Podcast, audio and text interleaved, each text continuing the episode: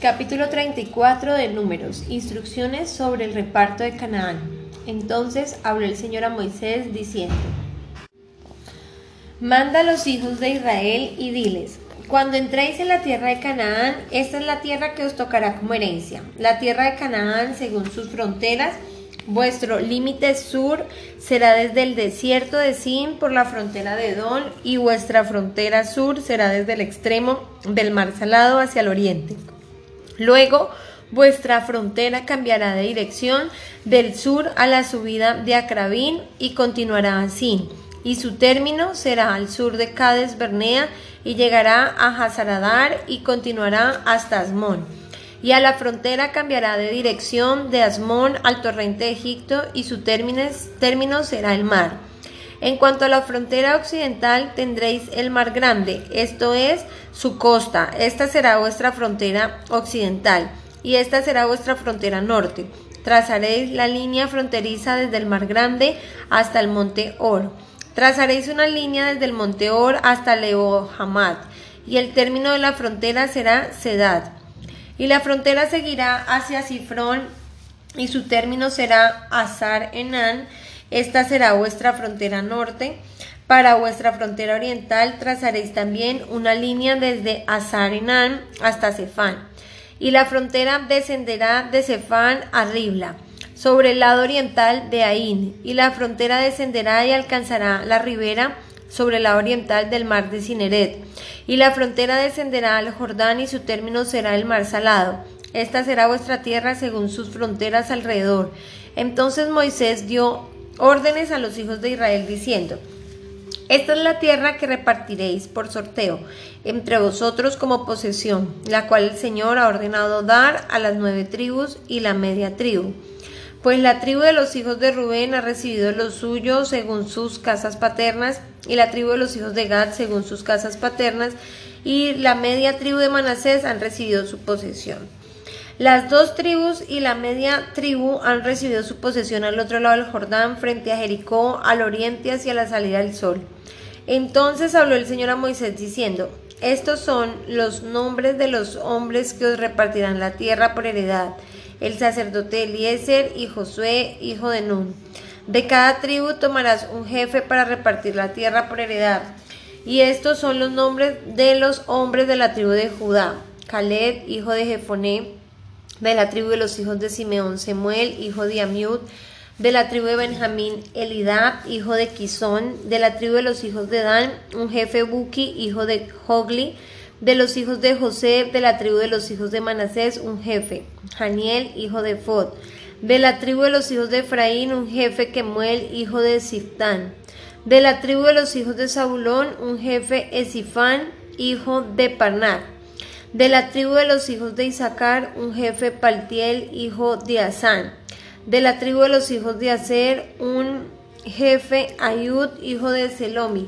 Y de la tribu de los hijos de Neftalí, un jefe Pedael, hijo de Amiud. Estos son los que el Señor mandó que repartieran la heredad a los hijos de Israel en la tierra de Canaán. Ciudades para los levitas y ciudades de refugio, capítulo 35 del libro de Números. El Señor habló a Moisés en la llanura de Moab, junto al Jordán, frente a Jericó, diciendo, Manda a los hijos de Israel que de la herencia de la posesión den a los levitas ciudades en que puedan habitar. También daréis a los levitas tierras de pasto alrededor de las ciudades, y las ciudades serán suyas para habitar, y sus tierras de pasto serán para sus animales, para sus ganados y para sus bestias. Las tierras de pasto de las ciudades las daréis a los levitas y se extenderán desde la muralla de la ciudad hacia afuera mil codos alrededor. Mediréis también afuera de la ciudad al lado oriental dos mil codos, al lado sur dos mil codos y al lado occidental dos mil codos. Y el lado norte será de ellos como tierras de pasto para las ciudades. Las ciudades que daréis a los levitas serán las seis ciudades de refugio las que daréis para que el homicida huya a ellas. Además de ellas les daréis cuarenta y dos ciudades. Todas las ciudades que daréis a los levitas serán cuarenta y ocho ciudades junto con las tierras de pasto. En cuanto a las ciudades que daréis de la posesión de los hijos de Israel, tomaréis más del más grande y tomaréis menos del más pequeño. Cada uno dará alguna de ciudades de sus ciudades a los levitas en proporción a la posesión que herede. Luego el Señor habló a Moisés diciendo: Habla a los hijos de Israel y diles: cuando crucéis el Jordán a la tierra de Canaán, escogeréis para vosotros ciudades para que sean vuestras ciudades de refugio, a fin de que pueda oír allí el homicida que haya matado a alguna persona sin intención. Las ciudades serán para vosotros como refugio del vengador, para que el homicida no muera hasta que comparezca delante de la congregación para juicio.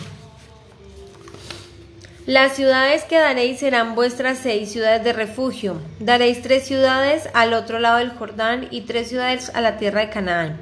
Serán ciudades de refugio. Estas seis ciudades serán por refugio para los hijos de Israel y para el forastero y para el peregrino entre ellos, para que huya allí cualquiera que sea sin intención, sin intención mate a una persona. Pero si lo hirió con un objeto de hierro y murió, es un asesino. El asesino ciertamente se le dará muerte y si lo hirió con una piedra en la mano por la cual puede morir y muere, es un asesino. Al asesino ciertamente se le dará muerte. O si lo golpeó con un objeto de madera en la mano por la cual pueda morir y muere, es un asesino. El asesino ciertamente se le dará muerte. El vengador de sangre, él mismo dará muerte al asesino, le dará muerte cuando se encuentre con él. Y si lo empujó con odio o lo arrojó algo mientras lo acechaba y murió, o si lo hirió con la mano en enemistad y murió, al que lo hirió ciertamente se le dará muerte, es un asesino. El vengador de sangre dará muerte al asesino cuando se encuentre con él. Pero si lo empujó súbitamente sin enemistad, o le arrojó algo sin acecharlo, o tiró cualquier piedra que pudo matarlo y sin ver que le cayó encima murió, no siendo su enemigo ni procurando herirlo, entonces la congregación juzgará entre el homicida y el vengador de la sangre conforme a sus ordenanzas. La congregación librará al homicida de la mano del vengador de sangre y la congregación lo restaurará a la ciudad de refugio a la cual huyó y vivirá en ella hasta la muerte del sumo sacerdote porque fue ungido con óleo santo.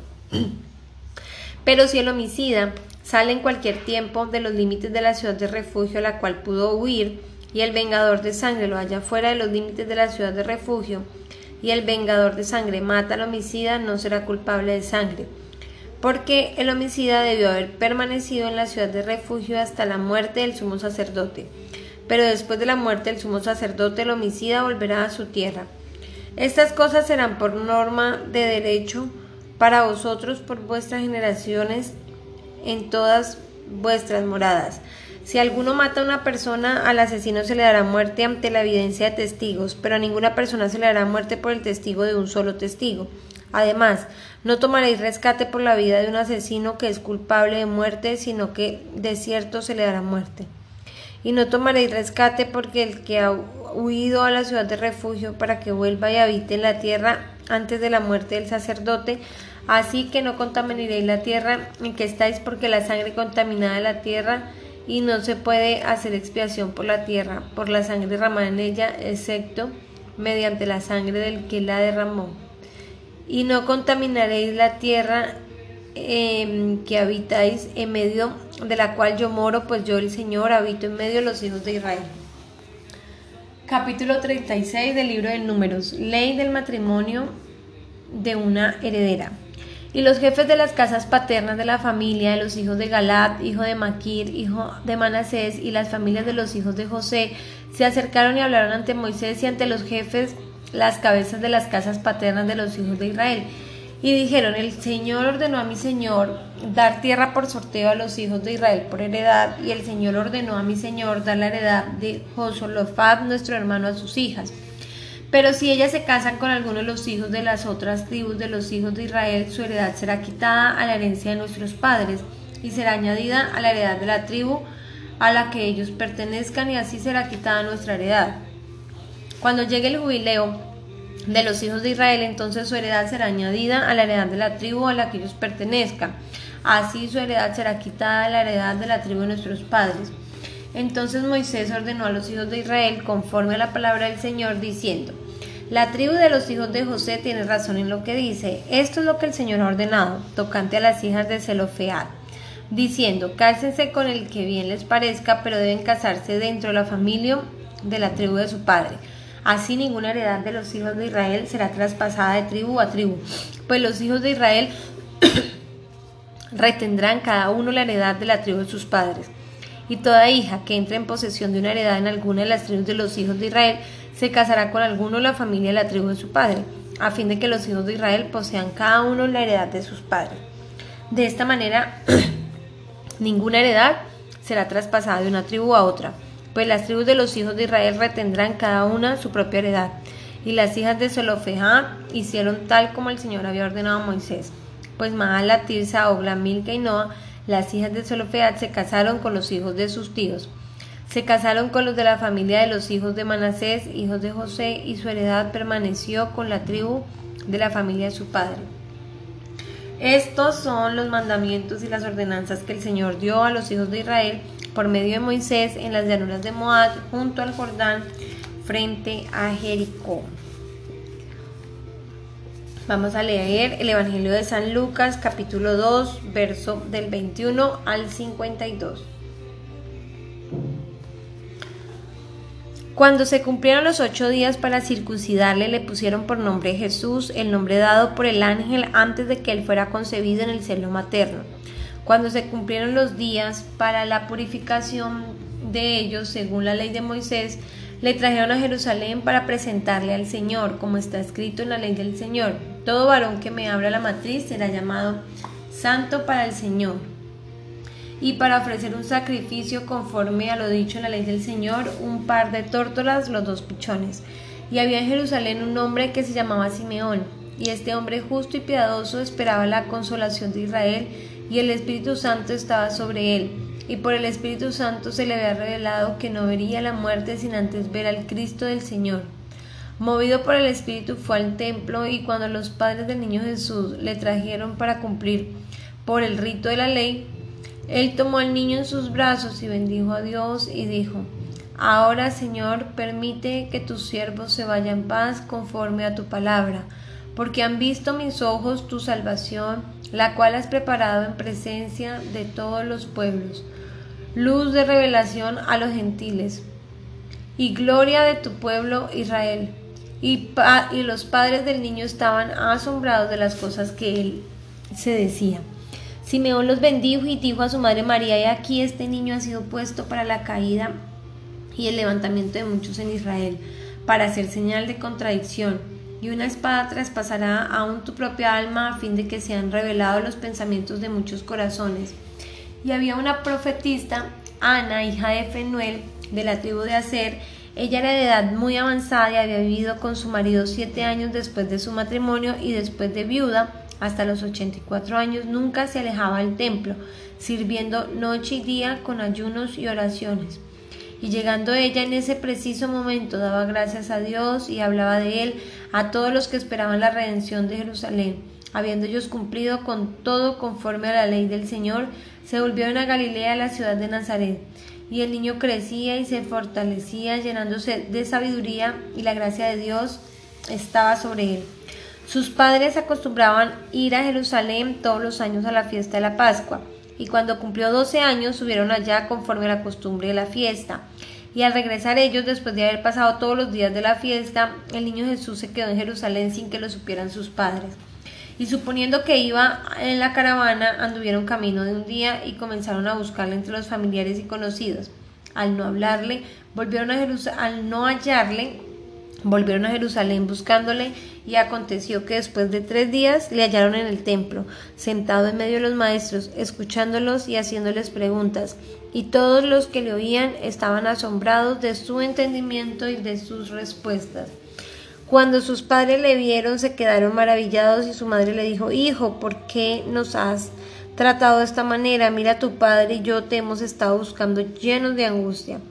Entonces él les dijo, ¿por qué me buscabais? ¿Acaso no sabíais que me era necesario estar en la casa de mi padre?